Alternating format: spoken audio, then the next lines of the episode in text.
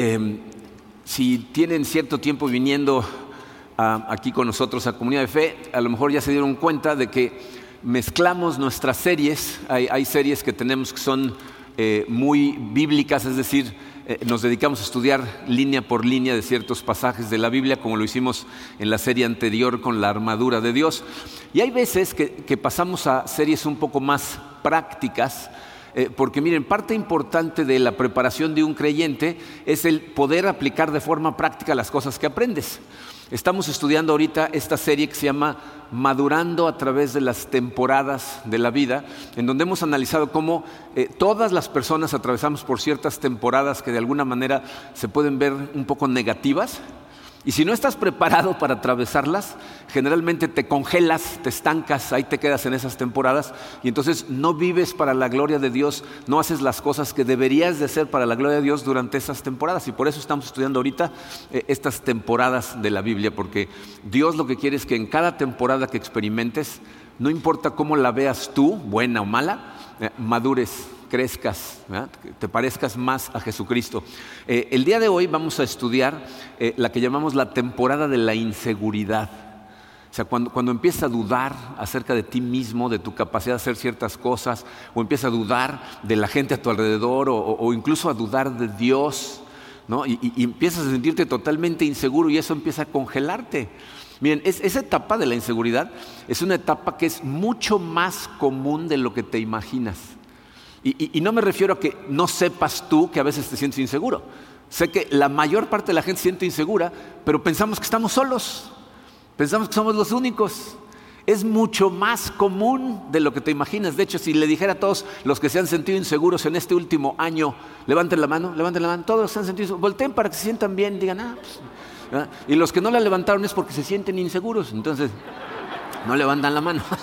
¿Ok? Entonces, vamos a aprender el día de hoy eh, eh, cómo atravesar por esta etapa de inseguridad a través de los consejos que el, apóstol Pablo le enseña a un discípulo muy joven que tenía que se llama Timoteo. Pero antes vamos a ponernos en manos de Dios y estudiamos este concepto que es muy interesante. Padre, eh, te damos gracias, Señor, por tu amor.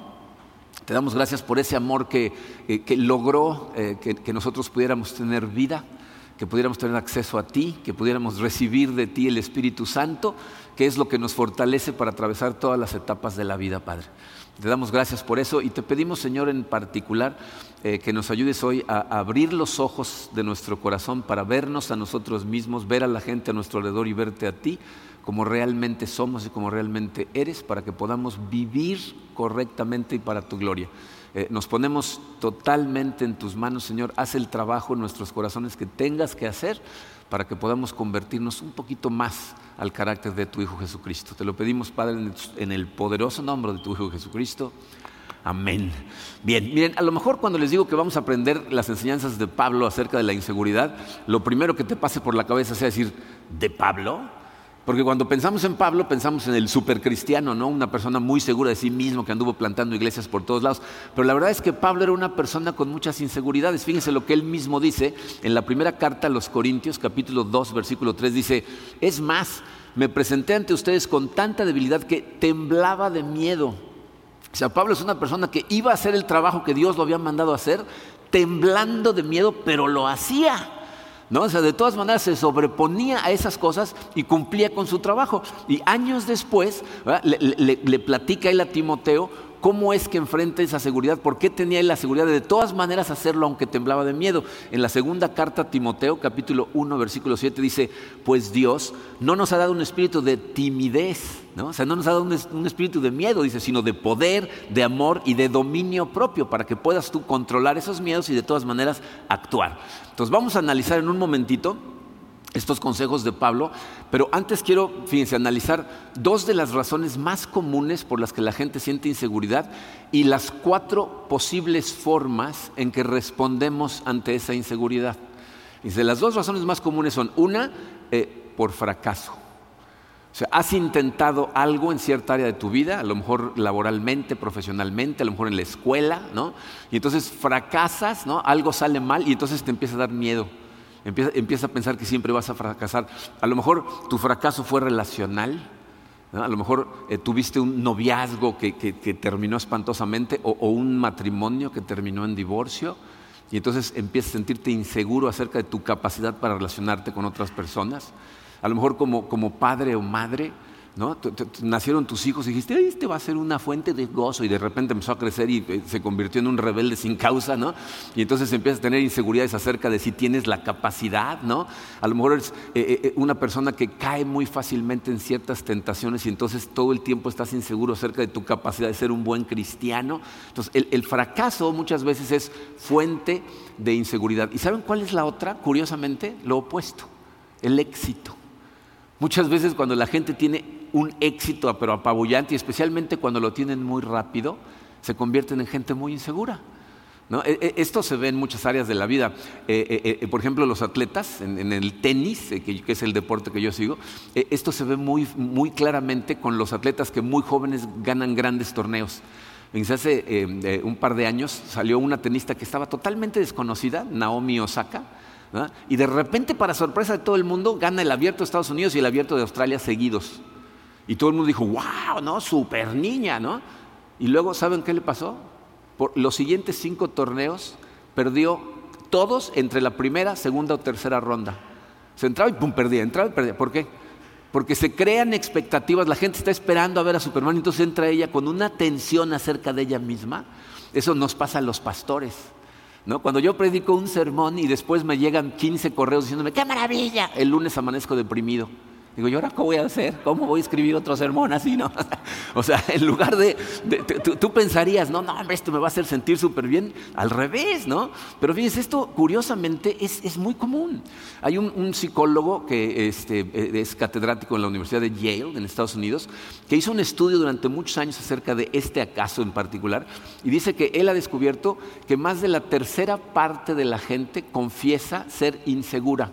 Y esos son los que se sintieron con la libertad de confesarlo. Pero curiosamente él dice que la mayor parte de ellos son los más exitosos.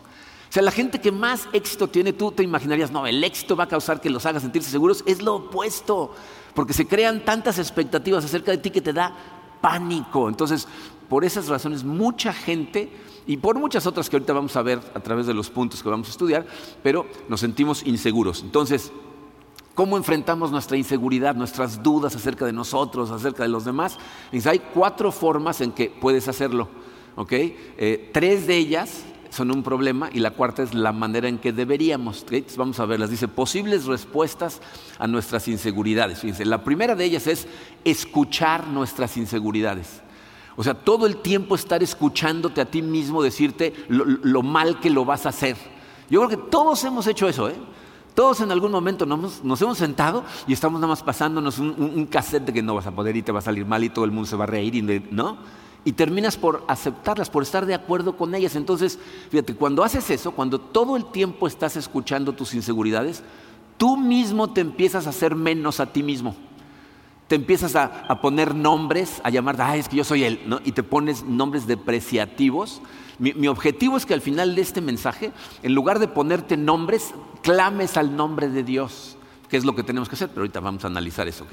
Entonces, estar escuchando nada más tus inseguridades no funciona, ¿ok? Terminas en una, lo que se llama una fiesta de autocompasión, que normalmente por alguna extraña razón siempre incluye mucho helado o chocolate, ¿no? Entonces, aparte sube uno de peso, entonces no es buena idea. Eh, lo segundo que hacemos es ignorar nuestras inseguridades.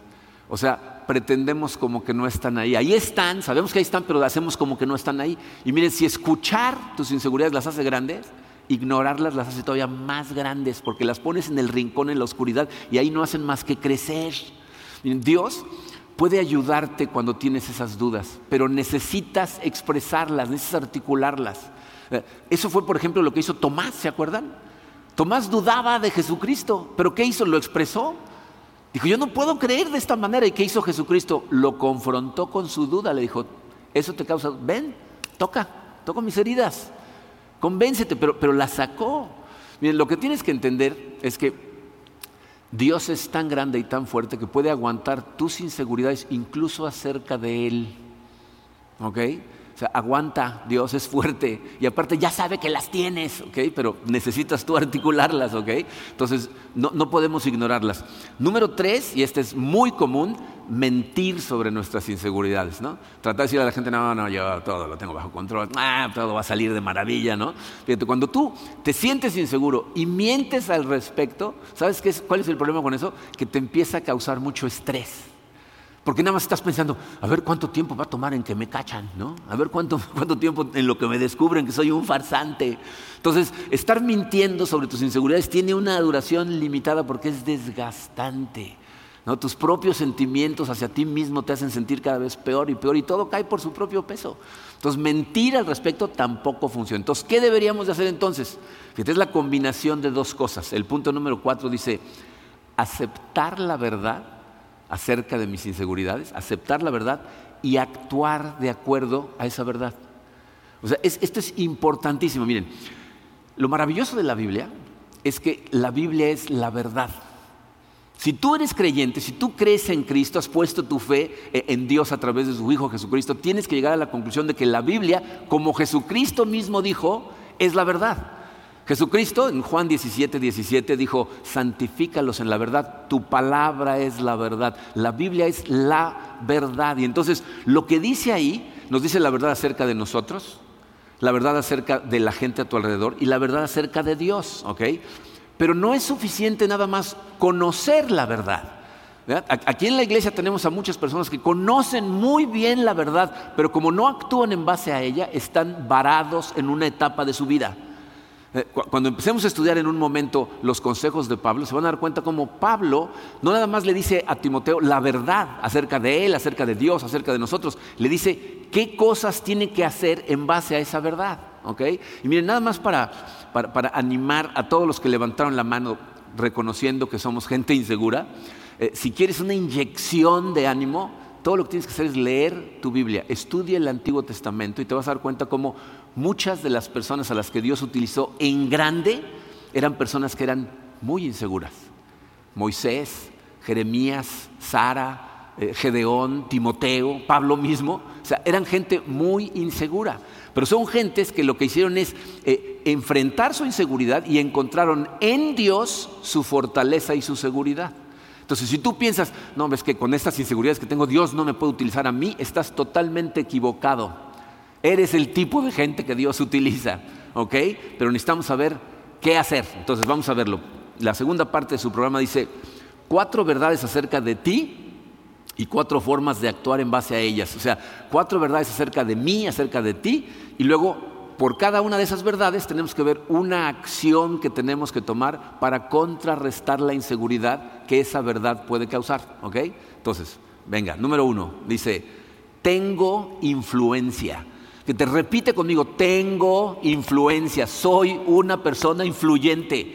Miren, eh, muchas personas saben por qué se sienten inseguras, porque piensan que son inconsecuentes piensan que son irrelevantes. A lo mejor gente a su alrededor los ha hecho sentirse menos, y entonces piensan que pasan totalmente desapercibidos para los demás y que lo que hacen no tiene importancia. Porque pues nadie te pela, ¿no? Pues yo no soy un puntito en el mundo, ¿qué, qué importa lo que yo haga o deje de hacer? Entonces piensan que no tienen influencia y que no son importantes. Pablo le va a enseñar a Timoteo, no puedes permitir que nadie te haga sentir menos. Y para evitar que te hagan sentir menos, hay una acción que tienes que tomar. ¿Cuál es la acción? Dice, sé un ejemplo. O sea, necesitas darte cuenta de que eres un ejemplo. Para ganar seguridad en ti mismo, las dos cosas tienen que suceder. Uno, tienes que ser consciente de que tú tienes influencia sobre la gente a tu alrededor. No eres irrelevante, no eres inconsecuente, eres importante para mucha gente, más de los que te imaginas. Y por lo tanto, tienes que ser un ejemplo para la gente que te esté viendo. Fíjense cómo eso es exactamente lo que Pablo le enseña a Timoteo. Primera de Timoteo 4, versículo 12 dice, que nadie te menosprecie por ser joven. Al contrario, que los creyentes vean en ti un ejemplo a seguir en la manera de hablar, en la conducta y en amor, fe y pureza lo que está diciendo Pablo es, esa idea que tú tienes de que no eres influyente sobre la gente a tu alrededor está en tu mente, está en tu cabeza, porque no es cierto. Todos tenemos influencia, todos influenciamos a alguien. Entonces, no permitas que nadie te menosprecie por, y le dice, por ser joven, pero siempre hay un porqué, ¿no? Por ejemplo, Timoteo se sentía muy joven, Sara se sentía muy vieja. ¿No? Cuando Dios dice, tú vas a tener al hijo de la promesa, pero ¿cómo si soy una ancianita? ¿No? Cuando, cuando manda a Moisés a liberar al pueblo hebreo de Egipto, Moisés le dice, no, no me mandes a mí, yo, yo, yo tartamudeo, no, no, no, voy a poder, ¿no? O sea, no, no, no se siente capaz de hacerlo. Pero Pablo dice, que nadie te menosprecie. Porque ¿saben al final del día lo que esto significa? ¿Tú sabes quién es la principal persona que te menosprecia? Tú. Tú porque las escuchas, porque les crees y terminas menospreciándote a ti mismo, pero la verdad es que tienes mucha influencia. Y miren, una vez hablando de este tema, una persona al terminar me preguntó, oye, ¿y podemos nosotros los cristianos decir eso? Yo soy una persona influyente. Eso no suena muy humilde que digamos, ¿no? miren, eh, verdadera humildad no significa negar tu importancia. Significa reconocer que Dios es Dios, tú no eres Dios y todas las personas somos exactamente iguales.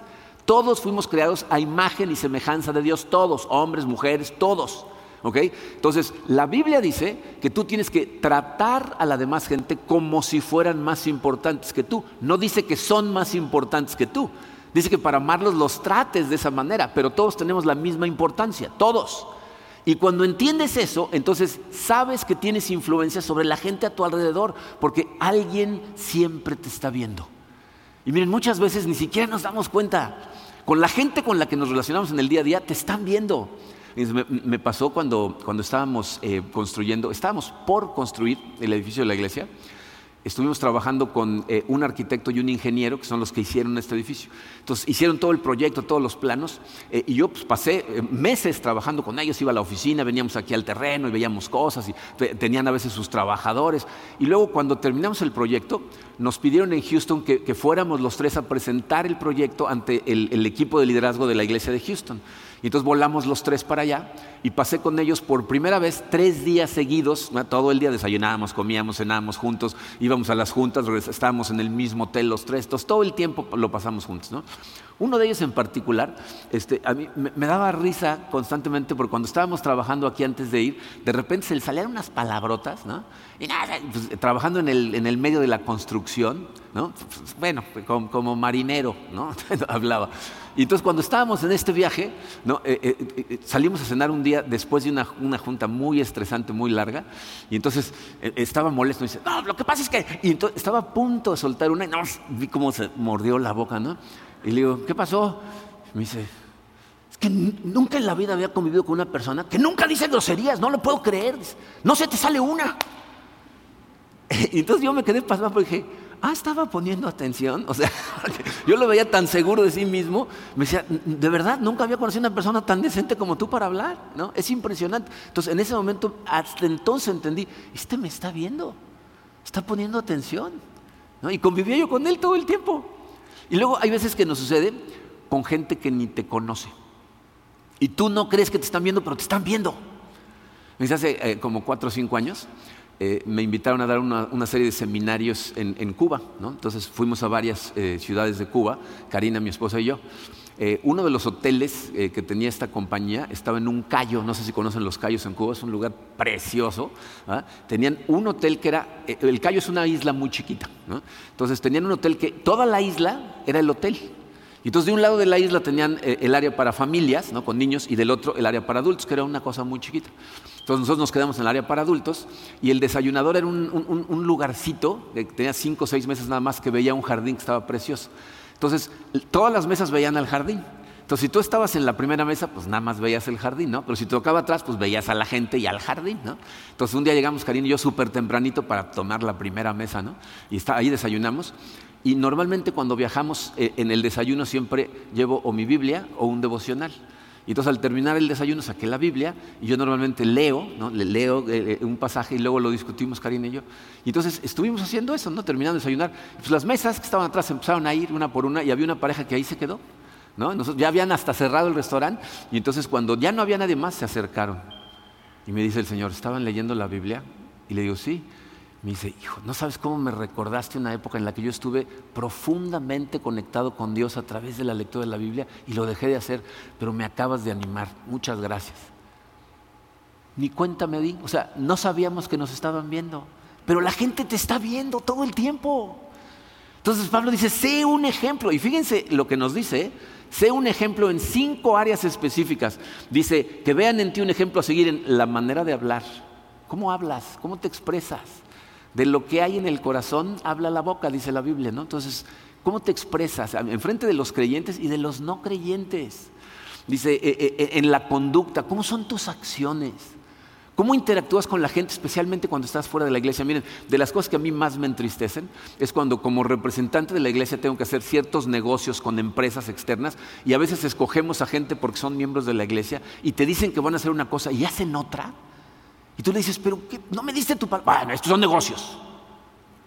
¿En serio? O sea, ¿tú crees que ser cristiano es para el domingo dentro de la iglesia? Tu conducta la está viendo toda la gente a tu alrededor. Luego dice que seas un ejemplo en amor. ¿Cómo somos un ejemplo en amor? ¿Cómo tratas a la gente a tu alrededor? La Biblia dice que tienes que amarlos como te amas a ti, a todos, ¿eh? No dice a tus cuates o a tu jefe, a, a toda la gente. ¿Eres un ejemplo de amor? Dice ser un ejemplo en tu fe. ¿Cómo somos un ejemplo de fe? ¿Saben cuáles son los momentos más complicados? Cuando tu vida está complicada. Cuando las cosas no están como te gustaría que estuvieran, cuando las cosas se ponen difíciles, ahí es en donde muestras tu fe, en quién confías, en dónde está tu fortaleza, a quién acudes, ahí eres un ejemplo de fe. Y por último dice, en pureza. Tienes que vivir una vida pura. Miren, eh, una cosa que es eh, verdaderamente trágica es la cantidad de gente que piensa que su inmoralidad secreta es nada más entre ellos y Dios. Dice, bueno, ya le daré cuentas a Dios. ¿No se dan cuenta que por, algo muy importante Jesucristo nos dijo, no nada más se trata de que hagas las cosas para que sean un pecado, si las estás pensando ya estás pecando, ¿sabes por qué? Porque cuando tú todo el tiempo le permites a tu mente disfrutar de los placeres del pecado mentalmente, llega un momento en que salen. Y entonces hay unos tiraderos con familias, hijos que terminan totalmente eh, disfuncionales por las inmoralidades que cometen sus padres, que cuando salen se destruye la familia hemos visto tantos casos de esas cosas que debes de, ser consciente. La pureza no la dice nada más porque sí la Biblia. Te está tratando de salvar.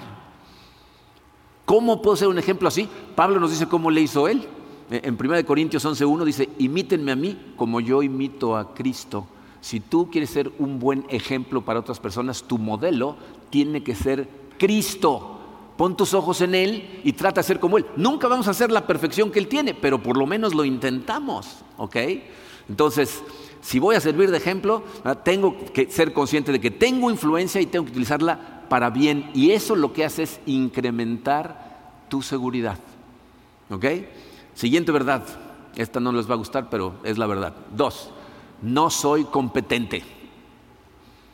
Dilo, no soy competente. No soy competente. Miren, esto, por si no lo sabían, no es noticia. ¿eh? o sea, ninguno de nosotros somos competentes para lo que Dios espera de nosotros. Yo no estoy tratando de crear en ti una falsa confianza. La, confianza genuina proviene de la verdad genuina. Y la verdad genuina es que a ti y a mí nos falta competencia, no somos lo suficiente para hacer lo que Dios espera de nosotros. Y si tú has tratado de vivir para su propósito, lo sabes. Porque sabes que Dios lo que te pide que hagas son cosas que no puedes hacer más que con Él. Porque si te pidiera cosas que puedes hacer sin Él, no lo necesitarías y fuimos cableados internamente para necesitar a Dios. De, hecho, fíjense, ¿se acuerdan la primera semana, si escucharon el mensaje de la primera semana? Les dije que Dios espera que aprendas, que madures en cada temporada. Y una manera de hacerlo es preguntarte, ¿qué puedo aprender en esta temporada? Pero les dije que había una lección que era la más importante de todas. ¿Se acuerdan cuál es? tenemos que aprender a confiar en Él y no en nosotros. Esa es la lección más importante. Tienes que aprender a confiar en Él y no en ti. Entonces, si no eres competente, ¿cuál es la acción que tienes que tomar? Dice su programa. Depende de Dios. Tienes que depender de Él. Y miren, esto nos lo dice muy claro Pablo en la segunda carta a los Corintios, capítulo 3, versículo 5. Fíjense cómo dice. Dice, y no es que nos creamos competentes por nosotros mismos, como si esta competencia nuestra surgiera de nuestra propia capacidad. Nuestra competencia proviene de Dios. Dice, yo estoy convencido que esa verdad que Pablo tiene tan clara es lo que le ayudó a él a hacer la maravilla de cosas que hizo. Porque siendo una persona tan insegura, plantó montones de iglesias. Yo, estoy convencido, como él mismo lo cuenta muchas veces, que estas etapas de total inseguridad existen para que aprendamos de, forma experiencial, si esa palabra existe, o sea que experimentándolo sepas que es verdad, cosas que Jesucristo nos enseñó en teoría.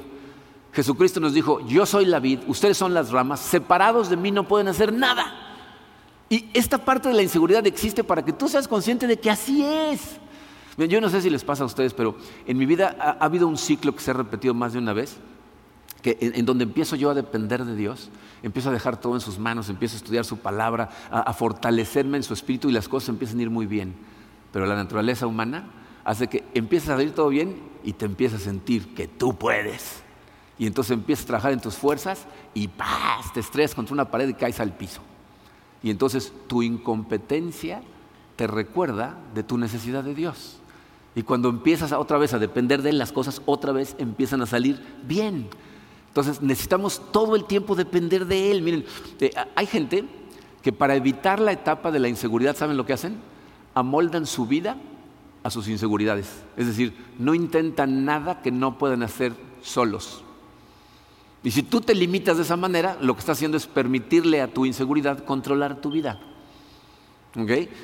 Eh, eh, a, lo mejor cuando oyes depender de Dios, te imaginas que nada más estoy hablando de las cosas enormes, de las cosas más grandes, ¿no? Si dices, no, bueno, sí, liberar al pueblo, ¿no? Cosas así, ¿no? Poner una iglesia, cambiar a todo. Cuando hablo de depender de Dios, estoy hablando de las cosas que necesitas en el día a día, que parecen una simpleza, pero que no lo son, y sin Dios no las vas a poder hacer. Por ejemplo, los hombres casados, las mujeres casadas, amar a tu pareja como Dios espera que la ames, no lo puedes hacer solo. No puedes morir por tu esposa todos los días tú solo. No puedes aceptar el liderazgo de tu esposo sin, la fuerza de Dios. Como padres de familia, amar a nuestros hijos, hay momentos en donde amar a nuestros hijos cuesta un montón de trabajo. Entonces, tus hijos, sí, una maravilla, pero no, o sea, hay veces que, que, nos cuesta mucho trabajo y sin Él no podemos hacerlo. Llevar a cabo el ministerio que Dios pone en nuestras manos, ¿tú crees que es algo que puedes hacer tú solo? Fuimos hechos para depender de Él, separados de Él no podemos hacer nada. Pero te vas a dar cuenta cuando aceptes esta verdad y tomes la acción, te vas a dar cuenta que ser incompetente es lo mejor que te podía haber pasado. Porque te va a ayudar a arraigarte totalmente en Dios. Entonces, eres incompetente, pero puedes depender de Dios. Tercera verdad, esta sí te va a gustar, aunque no la crees. Tres, soy invaluable. A ver, repitan conmigo, soy invaluable. Miren, esta, ¿cuántos de ustedes lo, dijeron? Dijeron, sí, man, al mismo tiempo, ¿no? A mucha gente le cuesta mucho trabajo creer esto. Y, miren, tristemente, la razón por la que mucha gente tiene mucho trabajo para creer que es valiosa, que es, realmente importante, tiene que ver con la manera en que, que nos educaron. Eh, eh, eh, yo le llamo el síndrome de Ezequiel Garza. Ezequiel Garza fue un gerente que yo tuve cuando trabajé en Toshiba antes de casarme, en la bodega de Toshiba. Él era el gerente de la bodega. Era un hombre, pero así fuertísimo, tenía una espalda de ese tamaño. Pero cuando empezaron a computarizar todas las áreas de Toshiba, en los ochentas, a él le decían, te vamos a mandar una computadora. No, no, yo y las computadoras no nos llevamos. No, no, yo e, eso nunca lo voy a aprender bien. Y, nosotros le tratamos de decir, no, hombre, al revés, esto es una maravilla, mira, no, no, no. Un día e, éramos buenos amigos, él, eh, mi compañero de, cuarto, o sea, tenía un roommate, compartíamos un departamento, los tres éramos buenos amigos. Y un día platicando nos, contó su infancia. Dice, no, pues es que yo me metí a trabajar a la, bodega y empecé a subir y papá me dijo, hijito, qué bueno que Dios te dio una espalda grande porque de cerebro no te dio nada. Eso se lo decía a su papá todo el tiempo. Y Ezequiel terminó por perder su trabajo, porque nunca se atrevió, no es que no pudo, nunca intentó aprender a usar una computadora, porque no se sentía valioso, no se sentía inteligente, no se sentía... La verdad es que eres invaluable. No hay forma de ponerle un número a cuánto vales. Dice, ¿por qué valen tanto ciertas cosas? Eh, estaba leyendo que en junio del 2014 se vendió una viola, ¿saben lo que es eso? Es como un violín, pero un poquito más grande. Una viola que había hecho Antonio Stradivari, el, que hacía los Stradivarius, ¿no? en 45 millones de dólares. O sea, 950 millones de pesos por un instrumento de madera. ¿Por qué tan caro el instrumento? ¿Saben qué, lo hace carísimo? Dos cosas. Una, que son, ¿quién los hizo? Son hechos por el maestro Antonio Stradivari, que hacía instrumentos casi perfectos. Y dos, eran únicos. O sea, los hacía a mano. Entonces no había dos iguales. Cada instrumento que hacía él era único. Ahora, piensa en ti. ¿Quién te hizo a ti? El mismo que hizo a Stradivari. El que hizo ese genio te hizo a ti. Y te hizo único, eres singular, no hay otra persona, ni ha habido. Piensa, miles de millones de personas han caminado por este planeta y no ha habido otro como tú. ¿Sabes qué te hace singular?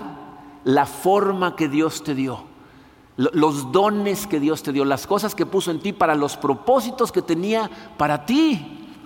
Entonces, soy invaluable. ¿Y sabes cómo puedes experimentar tu valor? Esta es la acción que tienes que llevar a cabo. Usa tus dones. Pon tus dones a trabajar. Es la mejor manera de conocer lo valioso que eres a los ojos de Dios. Y aparte, fíjate, usar tus dones para el servicio de Dios es la única forma de obtener el fruto del Espíritu que se llama gozo. Porque Dios te hizo para algo. Te diseñó, así como te hizo perfecto, único, singular, te hizo para un propósito y cuando lo cumples sientes gozo. ¿Ok? Entonces, necesitas utilizar tus dones. Fíjense los dos consejos que le da Pablo a Timoteo. Segundo de Timoteo, capítulo 1, versículo 6, le dice, por eso te recomiendo que avives el fuego del don que Dios te dio. En la primera carta a Timoteo, capítulo 4, versículo 14, dice, no descuides los dones que tienes. Entonces dice, le dice, aviva, no descuides. ¿Qué significa eso? Ponlos a trabajar, o sea, ejercítalos. aún las habilidades naturales se tienen que ejercitar, ¿no? piensen en los mejores jugadores de tenis del mundo. Roger Federer, Djokovic, Nadal, tienen una habilidad natural para el deporte. ¿Ustedes creen que la primera vez que agarraron una raqueta ganaron su primer partido? De hecho, los tres cuando empezaron a jugar profesionalmente empezaron perdiendo, pero fueron avivando, no descuidando sus dones hasta que se convirtieron en lo mejor que hay en el mundo. Bueno, lo mismo tenemos que hacer nosotros. O sea, Dios nos da dones espirituales para ponerlos a trabajar, pues necesitamos ponerlos a trabajar. Fíjense, hay dos tentaciones enormes con respecto al uso de tus dones en la que mucha gente cae. Una es ser un espectador. Porque te da miedo usar tus dones, estás sentado en la banca, no estás viendo a los que están actuando, los que están usando sus dones. Te da miedo. Y, y por esa razón, fíjense, montones de personas jamás se enteran ni los dones que tienen, porque les da miedo porque se sienten inseguros y entonces no, intentan cosas y no se dan cuenta de lo buenos que serían para esas cosas. Nuestra hija mayor, Angie, ella vive en, el área de la Bahía en San Francisco, está casada, tenemos una nieta. Ella y su esposo, con nuestra nieta, van a una iglesia. Eh, como ella creció con nosotros en la iglesia, empezaron a tratar de servir. Pero cuando le ofrecían trabajar en el área de niños, decían, no, no, no, en el área de niños, no, yo voy a ahorcar a algún niño un día, no, mejor, mejor no. Eh, y no quería entrar al área de niños.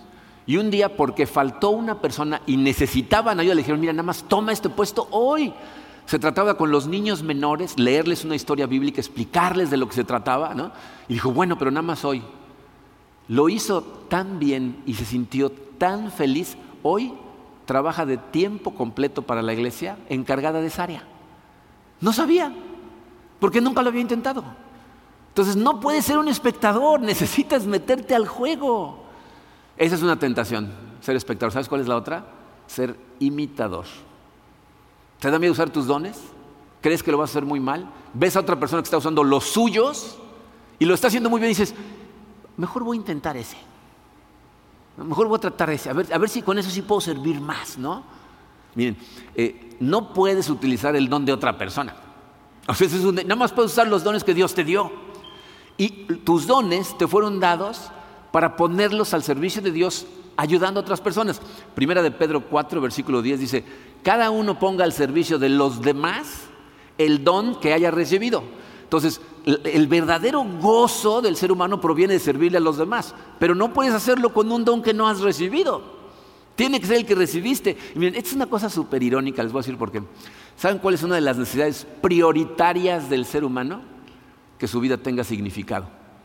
Es algo que necesitas, que tu vida tenga propósito, que sirva para algo. ¿Y sabes cuál es la única manera de lograr eso?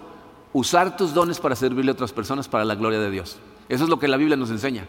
Solamente cuando estamos usando los dones que Él nos dio para vivir para su propósito, tú tienes plenitud real y eso es lo que tu corazón te pide. Entonces pon tus dones a trabajar. Tienes que sobreponerte a tus inseguridades e intentarlo. ¿Ok? Por último, cuatro, estoy incompleto. Estoy incompleto. Esta es una buena noticia, ¿eh? Esta es una maravillosa noticia. Tú y yo somos obras de arte incompletas. Y, miren, esto es algo muy simpático porque cuando la gente empieza a estudiar la Biblia, mientras más la estudian, eh, normalmente esto es lo que dicen. Oye, pero mientras más aprendo me doy cuenta que más me falta, ¿no? O sea, me doy cuenta de lo poquito que he avanzado. Te das cuenta de que eres una obra incompleta. Pero bueno, si esa es la realidad y es un hecho, ¿qué es lo que tengo que hacer para contrarrestar mi inseguridad por el hecho de que estoy incompleto? Trabaja en crecer. Tienes que ponerte a trabajar en madurar. Recuerden que esta serie se trata acerca de cómo maduramos a través de las etapas de la vida. ¿ah? No, queremos simplemente sobrevivir esta etapa. Quieres salir del otro lado fortalecido, quieres salir más maduro. Eh, en la segunda carta de Pedro, capítulo 3, versículo 18, nos dice muy clarito, fíjense, dice, más bien, crezcan en la gracia y en el conocimiento de nuestro Señor y Salvador Jesucristo. A Él sea la gloria ahora y para siempre. Amén. Dice esa segunda parte es importantísima. Pedro y todos los discípulos todo el tiempo dicen que sea para la gloria de Dios. Todo lo que voy a hacer es para la gloria de Dios. Pero dice, necesitamos crecer en la gracia y el conocimiento de nuestro Señor y Salvador Jesucristo.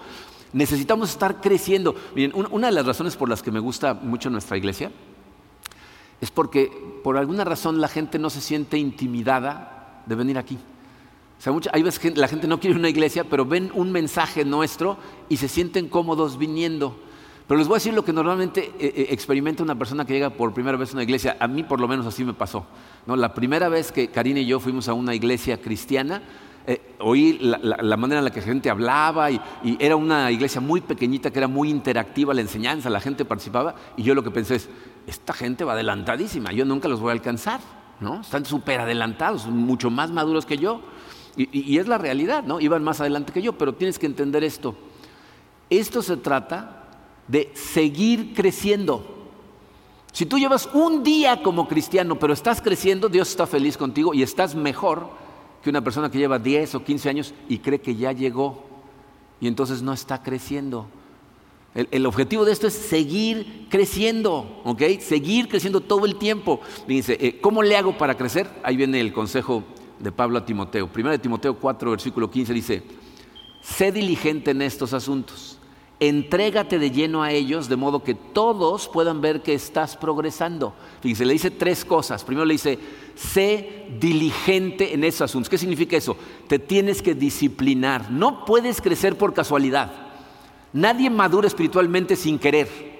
Es algo que tú tienes que programar. Tengo que estudiar la palabra de Dios sistemáticamente. A lo mejor encontrar un estudio que me guíe. Tengo que meditar en la palabra de Dios consistentemente, hablar con otros cristianos que vayan más adelante que yo, tener comunión con ellos. Tengo que orar, tengo que tener comunión con Dios.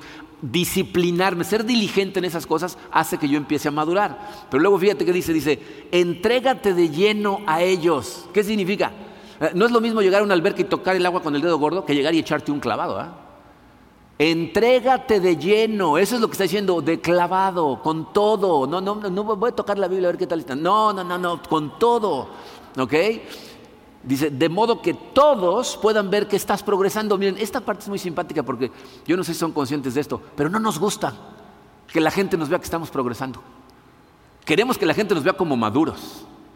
No como que estamos progresando. Una persona que está progresando se equivoca, adelanta, se equivoca, aprende, ¿no?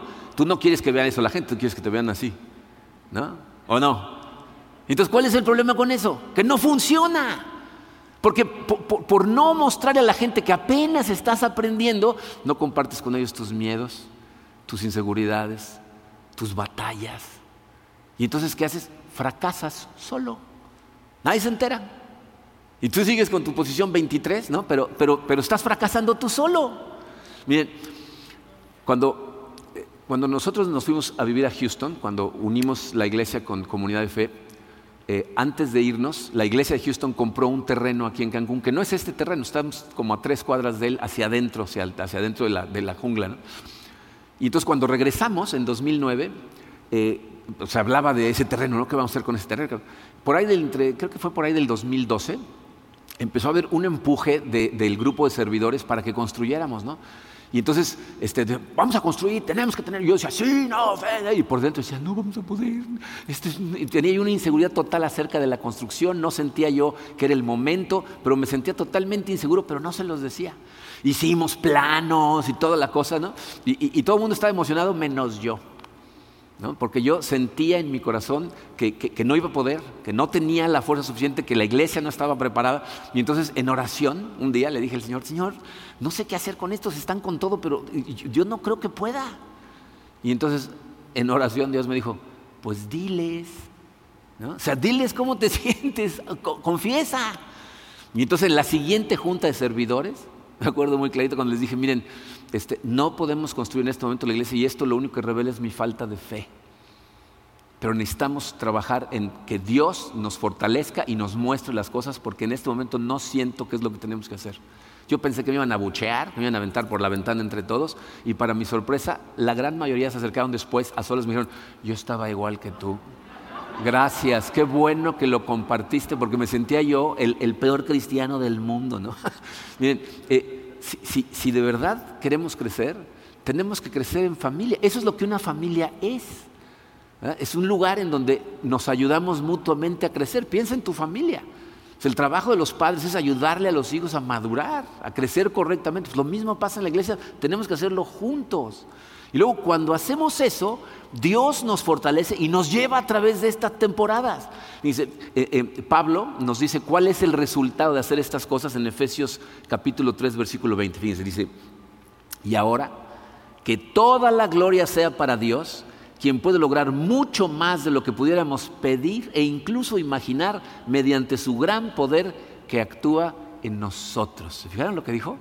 Dice, para empezar, como siempre, dice que toda la gloria sea para Dios. Todo lo que hacemos es para gloria de Dios. Pero ¿por qué? Dice, porque Él puede lograr mucho más de lo que nosotros podemos pedir o imaginarnos. Si vieran el dibujo, el plano del primer edificio que teníamos y ven este, dirían, ¿qué? O sea, ni nos imaginábamos lo que Dios iba a hacer. Nosotros estamos pensando así en chiquito. Dios estaba pensando en grande. Hace mucho más de lo que te puedes imaginar, de lo que puedes pedir pero se fijaron cómo, dice, a través de su gran poder que actúa en dónde? En nosotros. O sea, es cuando tú te abres a Él, haces todas estas cosas, confías en Él, dependes de Él, trabajas en crecer, tratas de ser el ejemplo que Él espera que seas. Entonces, fíjate, esa es la parte más maravillosa. Así de incompetente, incompleto, inseguro como te sientes, Dios te usa. Y hace cosas que no podemos creer. Entonces tenemos que dejarlo trabajar, porque miren, cuando, cuando lo dejas trabajar, te lleva de estar en la etapa de la inseguridad a, la etapa del significado. Ahí es cuando dejas un legado y por eso vemos a, Moisés, que cuando Dios lo llama a ir a sacar al pueblo de, Egipto, le dice, no, es que me da miedo hablar y luego lo ve seguro de sí mismo enfrente del hombre más poderoso del mundo y le deja salir a mi gente. ¿Por qué? Porque él sabe con quién va.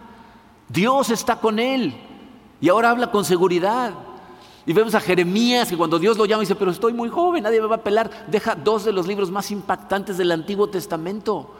Sara que dice, pero estoy muy vieja, tuvo al hijo de la promesa. Y Timoteo, este discípulo joven que evidentemente le había escrito algo a Pablo diciéndole, es que todos me están haciendo sentir mal. Y él le dijo, que no te hagan sentir menos. Terminó siendo el pastor de una de las siete iglesias del inicio de la iglesia, la iglesia de Éfeso. Él era el pastor de Éfeso, una de las iglesias a las que Jesucristo le escribe en el Apocalipsis. Entonces, necesitas trabajar en esto. Porque sé que todos tenemos inseguridades. Entonces, si tu problema es la, influencia, si tú de verdad no crees que tienes influencia, fíjate, tarea para esta semana. Trata de animar a dos personas. A dos personas que veas cabizbajas, que veas que... Trata de animarlos. Y vas a ver si tienes influencia o no tienes influencia. Si, tu problema es la competencia, entonces lo que tienes que hacer es hablar con Dios y decirle, Señor, ya sé que no soy competente, pero estoy contando contigo. ¿eh? Ponte en sus manos, déjate caer en sus fuerzas y vas a ver cómo efectivamente Él lo hace por ti. si piensas que, no eres valioso, tienes que llegar al convencimiento de que eres valioso. ¿Cómo? Comprométete a servir. Pon tus dones a trabajar y te vas a dar cuenta cómo verdaderamente eres valioso. Y a lo mejor dices, es que no sé ni qué dones tengo. Pues empieza a experimentar. Empieza a buscar diferentes lugares. Muchas veces Dios pone cosas en tu corazón que te llaman la atención para que intentes. Entonces, eres valioso. Y si tu problema es, me siento muy incompleto, me siento muy inmaduro, lo que tienes que hacer es confesárselo a alguien que vaya delante de ti, de tu confianza, para que te ayude a crecer. Empieza a ser discipulado, empieza a estudiar. Y vas a ver cómo tu seguridad va a empezar a incrementarse. Entonces, verdaderamente Dios te va a tomar de la etapa de inseguridad en la que estés y te va a ayudar lo que significa una vida con significado. Vamos a orar. Padre, eh, Señor, te damos tantas gracias por tu palabra que cuando la estudiamos despacito nos damos cuenta que es muy clara, muy práctica y nos puede verdaderamente ayudar a, ser transformados para servirte como tú te lo mereces, Padre. Señor, eh, reconocemos eh, la verdad acerca de nosotros, reconocemos que somos gente que verdaderamente tiene influencia, aunque, aunque no nos demos cuenta, y te pedimos que nos ayudes a recordar eso para que podamos ser un, ejemplo valioso para, tu gloria, para tu servicio, para la gente a nuestro alrededor, Señor. Eh, sabemos, Señor, que nos falta competencia y por eso queremos pedirte que nos ayudes a confiar en ti cada vez más. Que, nos des lecciones a ese respecto, Padre, para que podamos confiar totalmente en ti y entonces sigamos adelante, aunque nos dé un poco de miedo. Eh, queremos sentir el valor que tenemos para ti, Padre. Así es de que abre nuestros ojos a esas eh, acciones que tú ya tenías preparadas para nosotros desde antes del principio de los tiempos, esas cosas que tú quieres que hagamos sirviéndote con nuestros dones, déjanos verlas, Señor. Abre puertas, pon eh, esas oportunidades en nuestro camino para que podamos realmente sentir el valor que tenemos, Señor. Y sabemos, Padre, que estamos incompletos, sabemos que nos falta mucho por crecer y te pedimos, Padre, Pon mentores en nuestro camino, pon maestros a nuestro alrededor, dirígenos hacia estudios, danos, Señor, eh, eh, la, diligencia, el querer para poder empezar a hacer hábitos que nos acerquen a tu palabra, que nos acerquen a ti, Señor, y que transformen nuestro corazón. Nos ponemos en tus manos, Padre, confiando en que tú nos vas a ayudar a atravesar victoriosamente por esta etapa si es que en este momento lo estamos enfrentando. Te pedimos todas estas cosas y te agradecemos por todo lo que haces en el poderoso nombre de tu Hijo Jesucristo. Amén.